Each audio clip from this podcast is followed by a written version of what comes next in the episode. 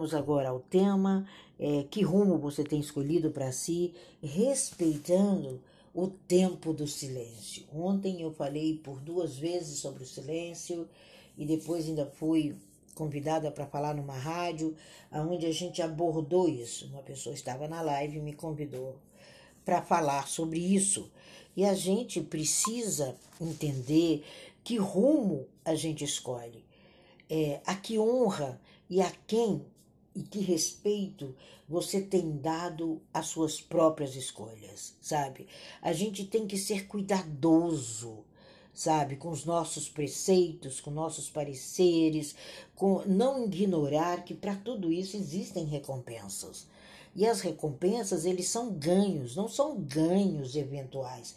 Porque quando você tem um prejuízo, você ganha, mesmo tendo prejuízo porque você ganha atitudes novas, coerências novas e você vai se lembrar que acima de você há um olho que vê, há um ouvido que escuta. E todas as ações, elas estão escritas no seu diário. Elas estão escritas no seu dia a dia. Elas estão escritas naquilo que você está fazendo. Quando a gente começa a codificar essa Mishnah, quando a gente começa a entender essa excelência, a gente começa a melhorar as nossas qualidades e as nossas virtudes, porque nós temos um rumo certo, nós temos uma consciência certa, nós temos uma noção efetiva do nosso progresso.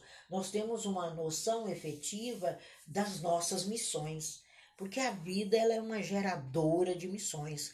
Quando você vê isso no âmbito da Tora, no âmbito das mitvot, no âmbito das observações, você começa a, é, a se doar ao ponto de se obrigar a ser tzedikah, a fazer caridade com você mesmo e não efetivo isso ou aquilo, mas você volta para si, você caminha com você e você começa a entender aonde está a sua riqueza. E a riqueza humana, ela está toda no rumo que você escolhe para você.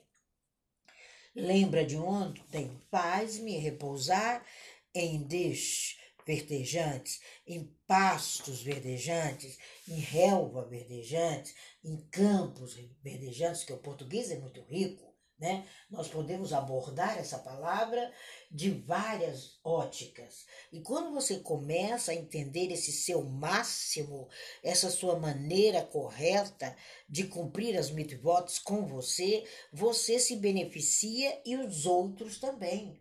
Quando a gente entende que o rumo escolhido é um benefício para o outro, porque nós somos o próximo, aí está implícito o ensinamento e não a distorção. Os maiores interesses estão em você entender o juiz que é você. Quando você se coloca como juiz, a gente vê isso, é aquilo que Salomão fala, ele diz: olha, o caminho de uma pessoa que não se vê está sobre o próprio ponto de vista errado. Então, quando você começa a entender esse ditado e diz, você começa a evitar a opinião do outro, a evitar o rumo que o outro quer dar na sua vida, ou o rumo daquela história que não era sua, mas você a abraça e agora você precisa seguir o seu próprio racional, os seus próprios atos, o seu próprio ser correto. Aí sim você começa a processar o seu autoconhecimento essa autoconhecer, essa autoimagem, essa autorreflexão, ela é uma doação, né? Quando a gente vê determinadas falácias das pessoas, se diz, nossa, mas essa artista está falando isso agora, esse digital influencer está dizendo isso, isso já existia dentro daquela pessoa só estava escondido. E na primeira intenção, sem modéstia alguma, ela divulga aquele interior, aquele fato, e você precisa ficar em silêncio, porque é o silêncio que vai esfriar o entusiasmo de não apertar o dedinho e passar adiante o que não serve. Nós precisamos ter esse modo de agir, esse modo de escolha e esse modo de processo de vida. Precisamos estar conscientes, precisamos estar sensível às necessidades do outro. Quando você está no rumo e você escolheu para você, você escolheu para o outro também. Então a gente tem que entender o sentido que é. É a ferroada da necessidade, é a sede de reconhecimento, é a emoção do orgulho. Quando você utiliza uma dessas ferramentas, você atrapalha você, você atrapalha o outro, e não é esse o rumo. E isso nós estamos vendo o tempo todo com as pessoas que a gente trabalha, com as pessoas que a gente tem que rememorar. Ontem eu tive uma pessoa até quase uma hora da manhã e eu falei: Você vai continuar brincando de casinha? É uma Alice sem País das Maravilhas, porque se tivesse pelo menos no País das Maravilhas, é sem o País das Maravilhas. E foi preciso, começamos às sete e meia, depois demos continuidade, paramos, depois fiz a minha live, depois entramos de novo. E aí, quando ela chega no final, nesse horário, ela falou: Nossa, eu estava presa ao que eu não era. Eu achei uma frase altamente forte. Eu disse: Nossa, no primeiro contato você já traduz isso, então chegou a hora de você mudar e de você, sabe, com compaixão, escrever sua autoimagem. Então, essa empatia, essas, essas realizações internas é que vão tirar as pessoas dos porões. As pessoas estão presas com umas garras que não são nem um pouco atrativas. E aí, qual é a sua? O que, que você vai fazer para você? Qual é o lerrar? Qual é a imagem que você tem? Ela está acima dos céus. Por isso que um olho te vê e um ouvido te escuta. Quando você entende que é o momento de se considerar totalmente um ser celestial, é o momento de você não negar a você os seus próprios prazeres, é o momento de você não rejeitar a sua humanidade básica e escalonar até o pódio, aí você sai do mundo da imaginação e entra no mundo da divindade, entra no mundo do eu sou. É isso que é Kabbalah, é isso que é israeli, é isso que é compartilhar e ser cabalista. Mas você precisa aprender. Nós precisamos ter a humildade de dar continuidade ao Rota 22 é uma rota, é uma divindade, é um espírito que transforma e compartilha com os outros. E nós somos isso, nós somos seres divinificados. Nós temos uma terra, nós temos um tempo, nós temos um, um processo totalmente nosso, só que ele transcende. Quando eu estou à sua frente, o seu processo acabou de transcender. E aí nós somos um trio. Sou eu, você e quem te criou. Sou eu, você e seu projeto? Sou eu, você e sua razão? Sou eu, você e sua vida normal cotidiana? Na realidade, as pessoas procuram anjos, procuram super-homens, super-mulheres, super-presidentes, super-dirigentes, sabe? Super-remédios e se enche de química, achando que pode colocar, acrescentar um grão de química numa tabela periódica que é o corpo humano, gente. Nós somos uma tabela periódica. Então ela não precisaria de um melhoral sequer, porque ela tem tudo ali. Agora o tempo perde, o tempo passa, você não cuida, chega um vírus sem vergonha como esse e te diz: olha, o seu quadro vitamínico é zero. Então você não vai dar conta de mim. Foi isso que aconteceu. E quando a pessoa começa a entender como é que surgem essas reações viróticas, ela começa a cuidar dessa cadeia periódica. Então, dentro disso, você imagina a sua cadeia de vida, a sua cadeia profissional, a sua cadeia humana que é sua família, como você tem encarado, como você tem aceito, como você tem tratado você de maneira amigável e que rumo você escolheu para você. quando eu escolho o rumo, para mim, eu sei que é um novo mês, é uma nova vida, uma vida de riqueza, uma vida de honra, uma vida de tradição. Eu não vou fugir da honra e da glória, ela é nossa. Quando você se coloca assim, aí você é um israeli. Quando você se coloca assim, aí você tem uma vida de riqueza e de honra, aí você tem uma tradição. Então a gente precisa ter esses objetos em nossas mãos. Nós precisamos entender esse complemento da riqueza. O que Salomão fala sobre riqueza, ele diz: é a bênção da riqueza, é o desejo de honra. Riqueza em hebraico é honra. Por isso que fala honra teu pai e tua mãe. É sustentá-lo naquilo que ele precisar. Honrar é muito mais além do que engolir é, palavras torpes de um pai e de uma mãe. É uma riqueza, é uma pessoa receber algo, é uma pessoa propor alguém vastos recursos para realizar algo. É como um jantar em homenagem a alguém, é uma doação. Então você precisa buscar isso para você e propor que ponha o seu nome nessa sala. Você está aqui para ser nome de escolas, nome de sala, nome de contribuições, nome de interesse em Kavod. Quando você entende isso, você não rejeita isso, você merece, você necessita, você transborda. Esse receber nada mais é do que escolher para si.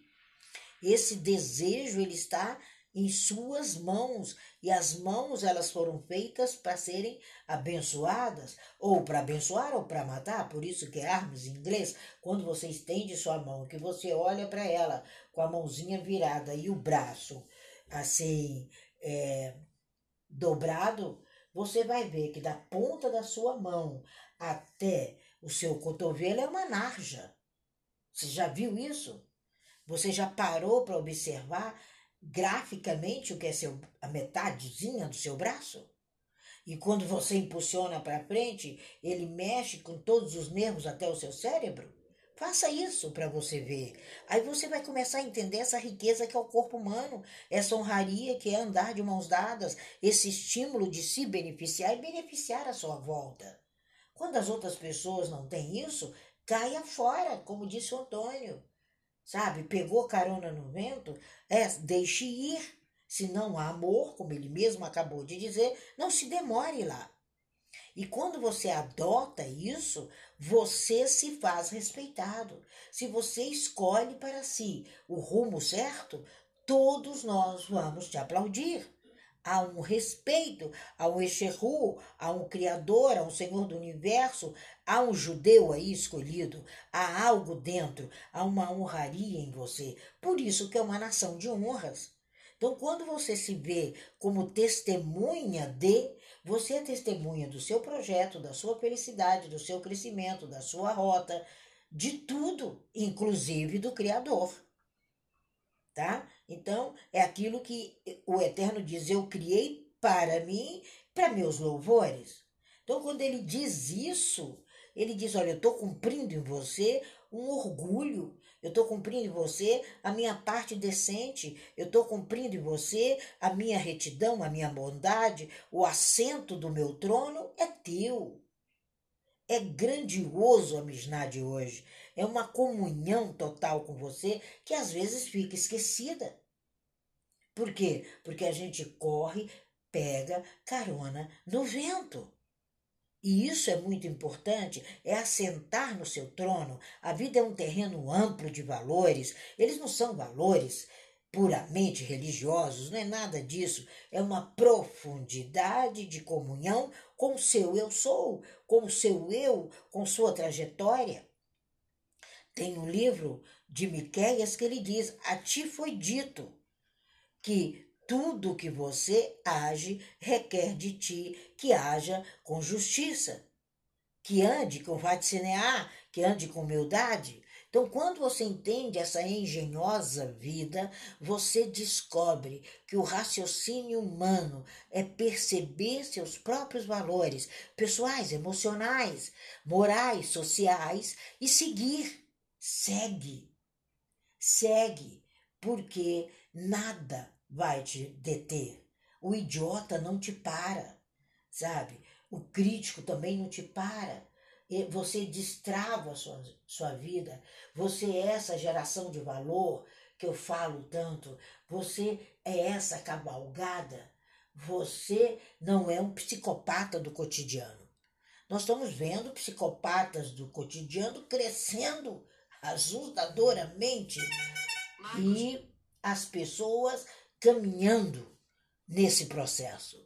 Nós precisamos ter o raciocínio e não omiti-lo, desenvolver o conceito de caminhar. Quando você escolhe para si o seu projeto, o seu melhor, você desenvolveu o desejo de caminhar. E é caminhar com equilíbrio, é uma halahá, é uma norma de conduta. Você está unido a, você está ensinando a, você está caminhando de maneira correta perante aquilo que é o seu propósito. Essa é a grande escolha. Que rumo a gente deve dar? Existem alguns métodos de escolha, cada um designado por uma palavra diferente em hebraico. Você pode reter o que quiser, descartar o restante e eliminar as unidades indesejáveis. Você tem que eliminar. O verbo avor em hebraico, né, que é o sufixo da palavra escolher, acho que sufixo é o final, né? O final da, da palavra escolher, ele é associado a um processo. Avó é processo. Então você passa por um processo. Nós vimos muito isso nesses últimos meses. Ah, você tem que amar o processo, desenvolver o processo. Estava meio na moda se falar sobre processo. E quando você assinala isso, você tem a necessidade de eliminar o negativo e descartar o que é indesejável. Por tudo, porque tudo que é indesejável você é mal aos teus olhos. Não é bom. Então, um método israeli, né, do Shevor, é escolher, é designar a palavra, é descartar o restante, é eliminar as unidades indesejáveis. Às vezes é, é um peso muito maior do que o desejável. O Rebbe Rochayano, ancião, ele sempre falou sobre isso. Ele falou: nós temos que nos circuncidar nós temos que retirar o excesso. Circuncidar é retirar o excesso.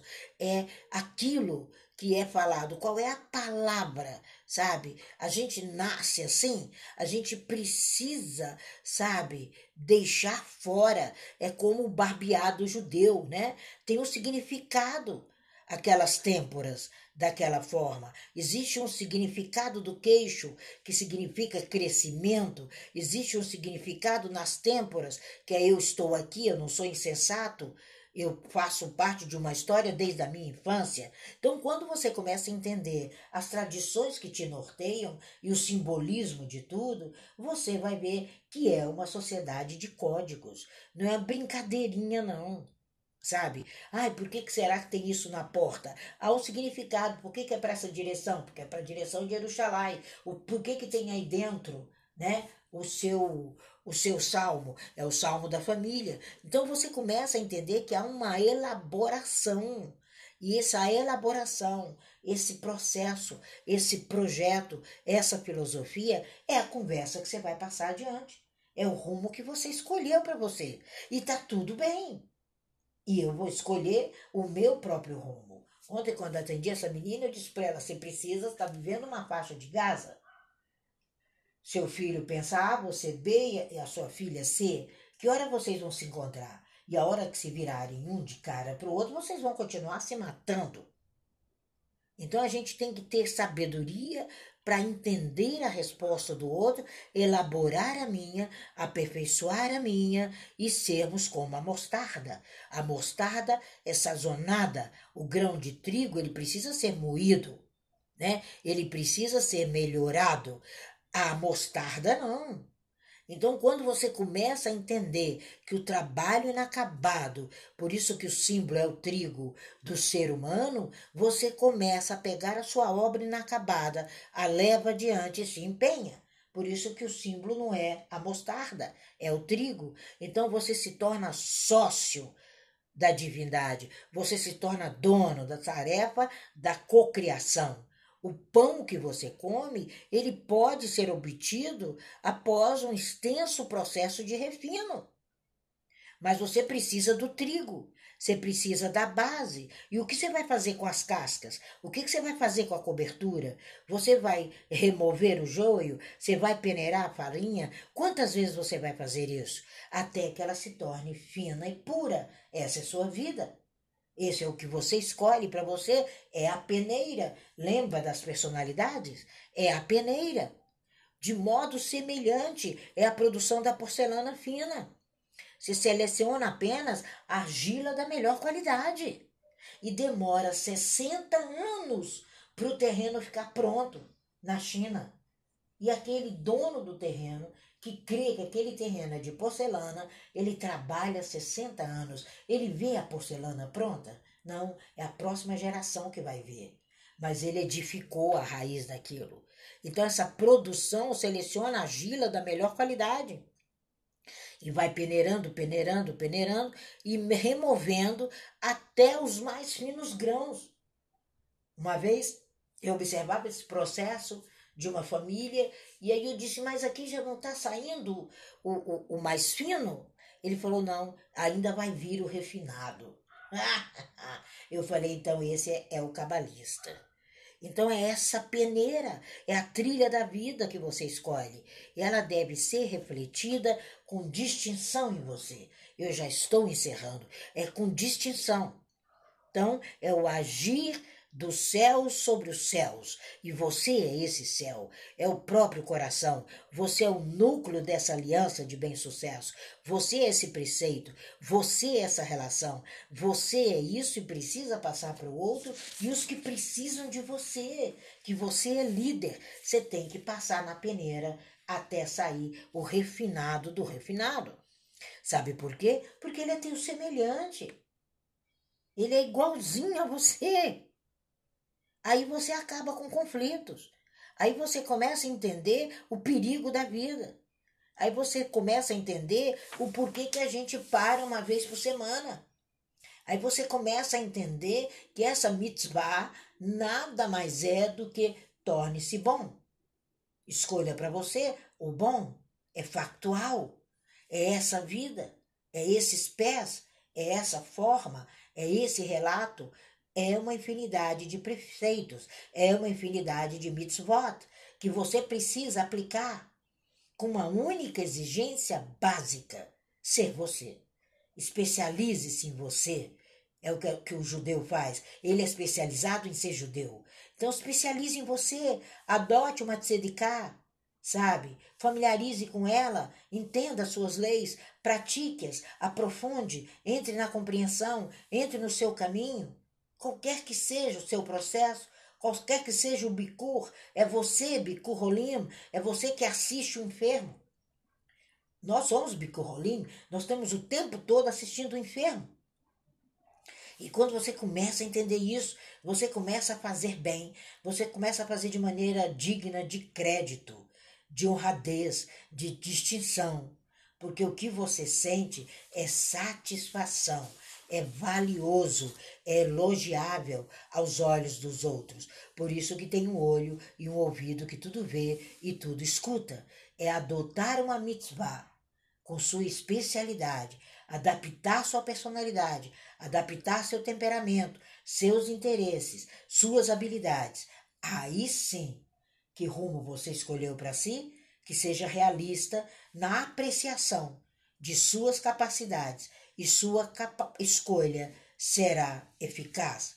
Seja tão cuidadoso com um preceito que você que sabe que pareça menor, quanto mais com um preceito que as recompensas são grandiosas, que é o viver bem, o viver com você, o caminhar do ponto B para o ponto A com você mesmo. Essa é a Pirkei Avot falada de hoje. Que rumo você tem escolhido para si? Melhor rumo.